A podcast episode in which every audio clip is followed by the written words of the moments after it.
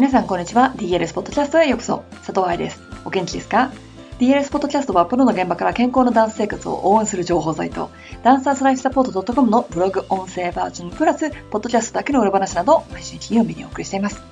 今月はバレエレッスンを最大限に使ってるかがテーマなので、レッスン前、後、もしくはレッスンがない日も含め結構簡単にできることをお話ししております。簡単にできると言ってもね、知らなきゃできないし、知っててもやらなきゃ効果はないですけどね。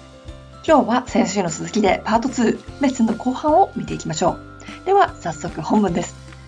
バレエレッスン最大限に使ってますか？パート2。パート1ではレッスンを最大限に使うためのヒントとして、ウォームアップ、バーレッスン、センターレッスンでできることをお話しました。やってみてくれましたか？レッスンの後の疲れ具合とか汗の量、そして次の日の筋肉痛などに変化が出ているはずです。ね、同じレッスンをしてても効果が違うよね。たとえバレエを趣味でやってたとしてもみんな上達したいのよ。そして上達するなら早く 上達したいじゃない？お金や時間の無駄にならないためにもバレエレッスンを最大限に使いたいものです。今日はその続きでアレグロ、ポワント、そしてクールダウンを見ていきます。アレグロ。2014年だったかな、メルボルンフェスティバルでシルビー・リエムがメルボルンに来ていました。その時、オーストラリアンバレエでレッスン2波を彼女とチームをやってたそうですが、カンパニーの友達に聞いた話、それは彼女は全てのグループで全てのアンシェのものにやってたということ。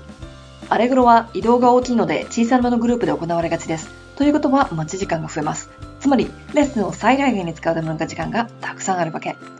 簡単な方法として全てのグループで踊る。もしくは4グループあったら最初と3番目もしくは4番目で行うなんていうことはできますが、これは場所があればということ。ない場合、アレグロの中に入っているステップをその場で何度も練習する。アレグロの音楽に合わせてカーフレイズや片足プリエなどを繰り返し筋トレを行う。ポーデブラだけ行うなどができます。また、上級者オープンクラス向けですが、つま先強化のためにデミポワントシューズでアレグロを行うなんていう手もあります。つまり、バーレッスンやセンターレッスンでは、フラットシューズで足の裏の感覚を考え、アレグロやセンター後半でシューズを履き替えるということね。レッスンする場所がなく、大人バレリーナさんのクラスも受講しているなんていう高校生にはとっても便利なテクニックです。ポワントポワントレッスンがしっかりと受講できる場所が少ないのは事実ですが、ポワントだけのレッスンがあった場合、パート1と上に書いた内容を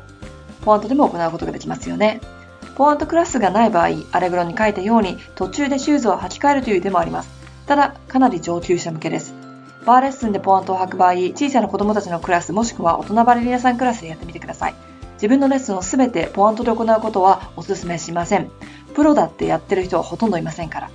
ただし、レッスンの後、実習の時間があるとしたら、ポワントに履き替えて、簡単な動きをバーで行うというのもクールダウンになりますよね。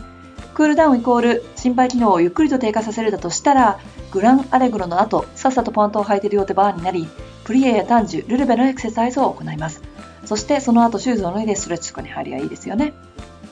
クールダウン。上で少しお話ししていますが、クールダウンは穴場です。ストレッチのタイミングに悩む人がいたら、レッスンの前よりは後の方がおすすめ。特に自分の体を分かっていない若い子たちは。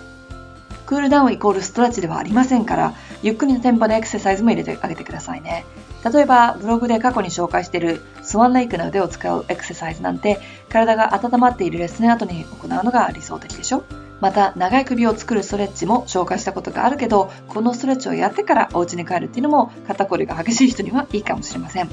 下向き腹筋でお腹の感覚を再確認して、特にアレグロが苦手な人はこういう部分を忘れちゃってることが多いですからね。いい姿勢のまま器用につくなんていうのもできます。特にお昼レッスンの後、お仕事に戻る大人バリニアさんにとってはとってもおすすめ。クールダウンの後に忘れてはいけないこと。それはレッスンノートを書くことです。何でもそうだけど、やりっぱなしになってはダメだよね。今日言われた注意を書き出したり、リハビリ中だったら動いてるよと痛みを書き出しておくと便利です。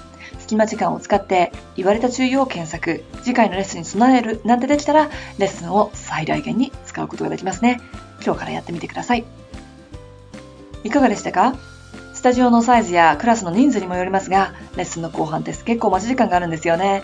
5月に行われた DL スキーズでは、特に最初のアダージオで自分の順番ではない子たちが練習している姿を目にしました。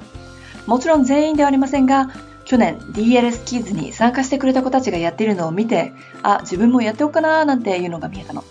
やっぱりクラス内容もちろんですけど、周りにいる人たちに感化される部分っていうのはダンサーは多いよねって感じました。だってバレエ学校のクラス内容が超特別なわけではないけれど、同い年ぐらいの同じ夢を持った子たちが頑張ってたら自分も置いてかれないように頑張るでしょ？それが結果として全体的なレベルを上げるんでしょうね。ということで今週のポッドキャストはここまで。